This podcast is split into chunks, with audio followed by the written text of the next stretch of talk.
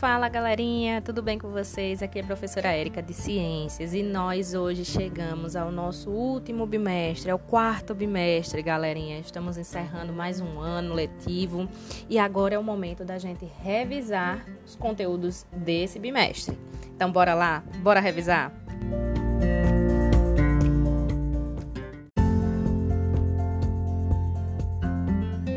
Vamos revisar agora os conteúdos para a galerinha do sétimo ano. Além das máquinas simples, nós também estudamos ainda sobre temperatura, calor e o efeito estufa. Então vamos falar um pouquinho sobre eles? Então, primeira coisa que a gente tem que saber, o que é a termologia? Termo, calor, logia, estudo. Então é a parte da física encarregada de estudar o calor e seus efeitos sobre a matéria, tá bom? Então, agora que a gente já sabe esse conceito, né, que a termologia é essa parte da física que estuda sobre calor, a temperatura e o calor, eles são conceitos bem diferentes, bem distintos. Na física, tá? A temperatura ela está ligada ao movimento, tá certo? A agitação, por exemplo, aí das partículas. Já o calor é uma forma de energia. Então, por exemplo, quando eu falo de temperatura, a temperatura ela é definida como estado de agitação das partículas de um corpo. Então, esse corpo ele pode estar quente, pode estar frio, tá bom? E quando né, a gente observa isso, né, tem um equipamentozinho legal que a gente pode verificar, que são os termômetros, tá? Um aparelhozinho que vai medir essa temperatura. Sempre quando eu falo que vou medir a temperatura de algo, eu utilizo uma escala, a escala de temperatura, tá? As medidas de temperatura aqui para o Brasil, né? Nós utilizamos a escala em Celsius, mas existem outras, tá? Existe a escala de Kelvin e a escala de Fahrenheit. Então, a nossa, a que nós utilizamos aqui no nosso país é a escala em Celsius. Então eu digo que, por exemplo, o ponto de ebulição da água, a água quando ela começa a ferver ali na panela, chegou no ponto de ebulição, ela está em 100 graus Celsius.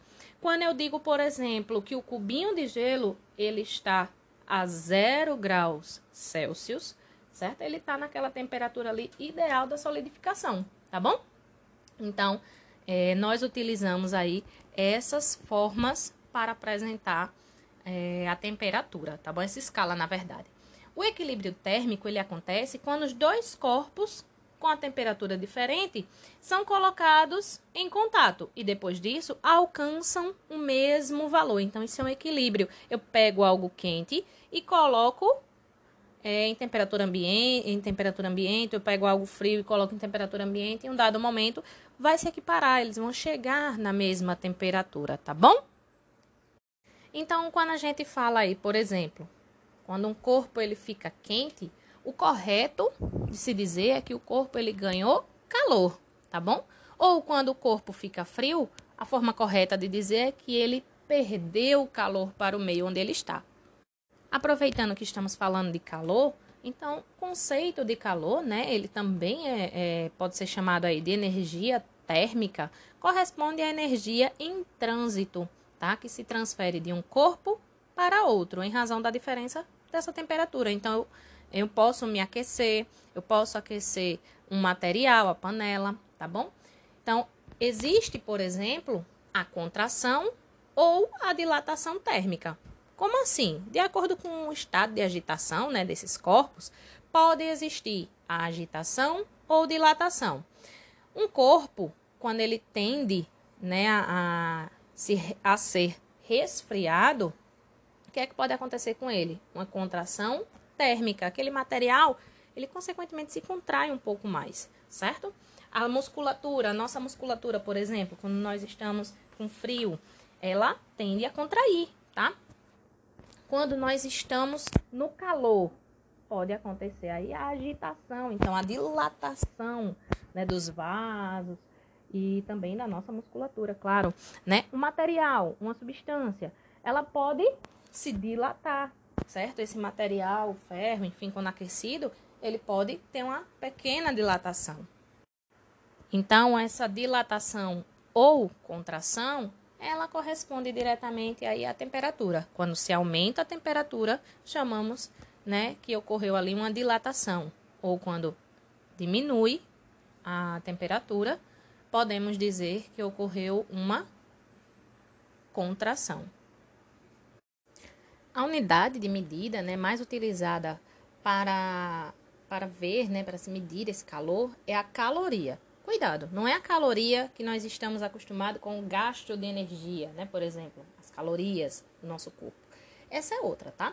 Mas a unidade no sistema internacional é, é utilizada, é o joule, tá bom? Agora a gente vai entender um pouquinho sobre as formas de propagação de calor, tá bom? Então, existem três tipos de propagação de calor, tá bom? Primeiro tipo é a condução. Quando aquecemos um corpo, por exemplo, material sólido, né? Ocorre aí a energia cinética que vai aumentar consequentemente a agitação dessas moléculas. Então, o calor vai passar para determinados materiais por condução. Então, é o que a gente também precisa saber? Que esse calor ele é transmitido de um material para outro, porém, eu tenho que saber se o material é um bom condutor ou se ele é um mau condutor. Quando eu digo que um material, como por exemplo ferro, alumínio, cobre, eles são bons condutores, é porque esses materiais eles se aquecem rapidamente. Quando eu digo que, por exemplo, o plástico, a madeira e o isopor são maus condutores, quer dizer que esses materiais eles demoram mais a se aquecer ou eles fazem o isolamento. Como assim? Imagina que o isopor ele retém o calor dali, né? Aquela temperatura. Eu coloco uh, a vacina, por exemplo, em determinada temperatura, uma temperatura mais baixa. E eu não quero que essa vacina perca calor, que ela né, fique ali é, numa temperatura diferente da ideal. Então, essa temperatura ali ela tem que ser isolada da temperatura do ambiente. Então, eu utilizo o isopor para garantir que a temperatura da minha vacina ela vai ficar na temperatura ideal, ela não vai perder calor para o meio. Já quando eu coloco uma água na panela para fazer o miojo, por exemplo, e eu preciso que essa água chegue no ponto de ebulição, eu utilizo, claro, uma panela de um material legal, ferro, alumínio, enfim, são bons condutores para que esse material rapidamente aqueça para aquecer a minha água e eu consiga preparar o meu miojo, beleza?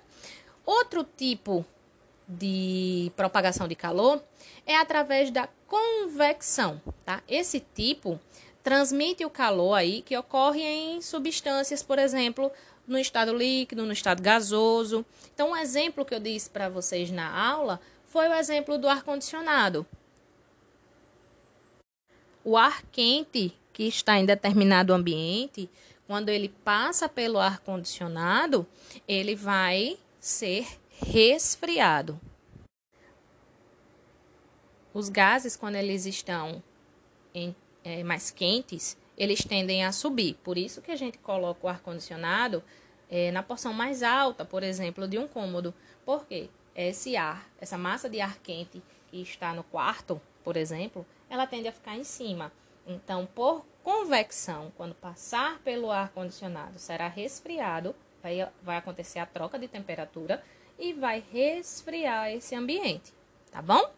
Mesma coisa acontece na geladeira, também acontece nos aquecedores, sendo que o aquecedor, diferente do ar-condicionado que precisa ficar em cima, o aquecedor ele precisa ficar embaixo.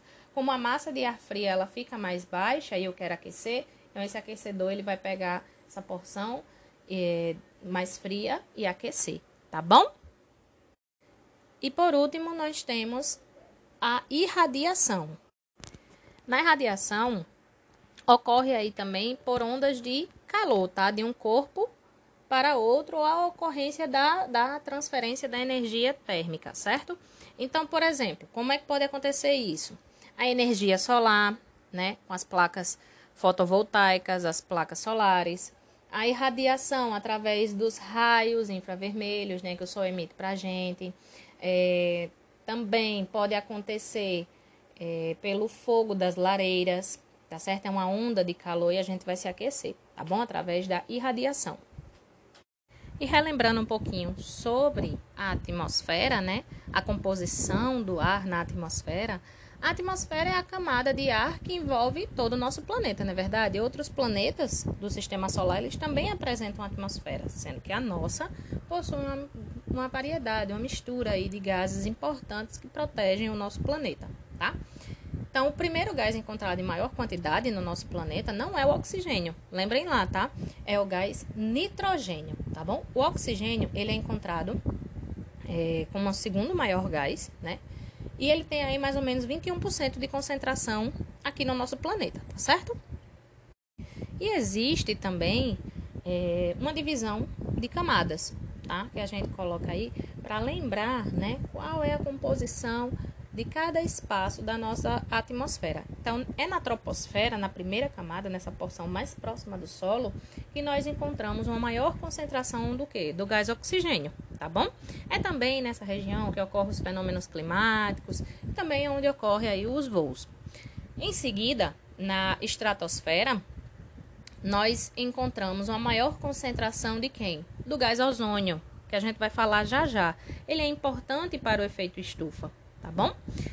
Nessa camada também, é, a gente encontra ali o voo de aviões supersônicos, tá bom? Quando a gente fala lá na mesosfera, na meso, a gente tem aquela proteção importante ali para os meteoros, né? Que quando entram em contato com a mesosfera, eles se fragmentam, tá bom? Então, a proteção contra corpos celestes, tá? É na ionos, entre a meso e a ionosfera ou termosfera, que acontece um fenômeno chamado da aurora boreal, e também aonde nós recebemos os sinais, né? Sinais de, de ondas de rádio, de internet, certo? E a última camada, que é a exosfera, é a camada que está em contato com o espaço. Então, como é que essa atmosfera ela protege né, o planeta Terra? A atmosfera impede grande parte dos meteoros que se aproximam aqui da Terra, tá? Eles se fragmentam, muitos queimam, né? Entram em atrito e calor com a atmosfera e também se fragmentam. Também é, nos protege da radiação ultravioleta, né? Ocorre um filtro aí. Então, a camada de ozônio, esse gás ozônio, ele tá aí para filtrar, tá certo? Essa radiação extremamente nociva para quem? Para nós, seres vivos, tá bom? Além disso, a atmosfera ela também regula a quantidade de radiação, tá? Permitindo aí é, justamente o efeito estufa, tá certo? Claro, esse efeito estufa eu já disse a vocês, ele não é um vilão. O que é o que se torna vilão são os agentes que potencializam os gases do efeito estufa. O processo do efeito estufa, ele é importante para manter o quê? A, a terra, né, a temperatura aqui na terra adequada, tá? Garantindo o calor necessário para a diversidade da vida, tá? Sem ele, certamente nosso planeta não seria, é, ele seria, né, claro, mais frio. Então não teria essa variedade, não iria sobreviver aí é, a maioria das espécies que nós conhecemos. Então, quando o efeito estufa é bom, né? Qual a situação em que o efeito estufa é legal? Quando se tem um equilíbrio, a quantidade de gases do efeito estufa presente na atmosfera é absorvida através do processo natural, como por exemplo o processo da fotossíntese. Então aí, ó, é um ponto muito positivo. Agora, quando ele é ruim, a má fama aí do efeito estufa vem da ação de quem? Nós, os seres humanos, tá certo? Que emitimos aí mais gás carbônico e outros gases também, né, que a gente vai falar já já, que esses são gases tóxicos e gases que compõem é, o que a gente chama de gases estufa, tá, na natureza. E isso potencializa a, a retenção de calor, tá certo? Então, com o aumento da poluição, se concentra mais poluição, né, na, nessa atmosfera, essa fica, é, tem a emissão de mais gases estufa, retendo mais esse calor e, claro, prejudicando ainda mais a, a situação no nosso planeta de modo geral, certo? Então, o que, é que a gente tem que combater? As ações que potencializem esses efeitos. quais são esses principais gases né, do efeito estufa? Nós temos o vapor d'água encontrado né, na superfície, de modo geral, né, a água no estado de vapor, aí é legal. Agora, quando a gente fala do monóxido de carbono e do dióxido de carbono, né, esses são expelidos aí pela, pelas queimadas e também pela queima de combustíveis, tá certo? Principalmente os utilizados aí nos automóveis, né, nas indústrias. Então, quando ocorre muita queimada, a emissão desse, desse gás carbônico, claro que vai aumentar, certo? Como também nós ainda temos o, os gases CFC, tá? Clorofluorcarbono, né? Eles são compostos aí por carbono, clorofluor, tá? Proveniente de que? De aerosóis, de sistemas de refrigeração, por exemplo. Nós ainda temos o gás metano, tá? O gás metano é um gás incolor, tá? E ele é, é tóxico. Ele é a maior parte da, da liberação dele aqui no nosso país vem da agropecuária, tá? É expelido pelo gado. Ou seja, a digestão desses animais, né, faz com que eles liberem esse gás metano, tá? Como também da decomposição do lixo orgânico. Além também de, de outros gases, temos ainda o enxofre, certo? Então, esses gases, quando se tem é, um aumento na produção deles ou intensifica, né, se potencializa esses gases na atmosfera, claro que isso vai a, aumentar, né, vai ter uma consequência aí no efeito estufa e vai gerar, claro, aquecimento global. Tá? Segundo né, alguns cientistas, as pesquisas aí, a temperatura média da Terra ela gira em torno de 14 graus Celsius. Porém, ela vem aumentando tá? É, se a taxa de poluição atmosférica ela seguir aumentando, como vem acontecendo, né? Estima-se que entre mais ou menos 2025 e 2050, a temperatura da Terra ela pode aumentar de 2 a 3 graus ou até 5 graus, né? Pode se estimar até aproximadamente isso. Então, recentemente é, ocorreu a COP26, que é a Conferência das Nações Unidas sobre as Mudanças Climáticas, onde vários e vários presidentes, líderes é, sentaram para conversar né, e tomar medidas. Medidas essas que vão reduzir, por exemplo, aí a emissão do gás carbônico, do metano, do enxofre, desses gases que potencializam o efeito estufa, certo? Como também é, observar né, também e controlar situações de perigo, como o desmatamento, é, a extinção de, de, algumas espécies, né, a retirada de algumas espécies de um local para outro, é, essa emissão do gás carbônico, procurar a utilização de fontes de energias renováveis e limpas com menor ou baixo impacto né, para o ambiente. Então, isso são algumas promessas que alguns líderes e presidentes fizeram. É interessante que vocês pesquisem mais sobre a COP26. A gente poderia fazer até uma alusão aqui. A Copa, né? Parece Copa, mas essa Copa é a Copa das mudanças climáticas. E se isso não acontecer, se não tiver essas mudanças, quem sabe a gente nem vai ter aí as próximas Copas, né? Futuramente. Então, que se tenha a consciência né, de reduzir, do reutilizar, reaproveitar da melhor forma possível é, na ação individual e também na ação coletiva para que nós e o nosso planeta né, tenhamos aí uma vida bem melhor.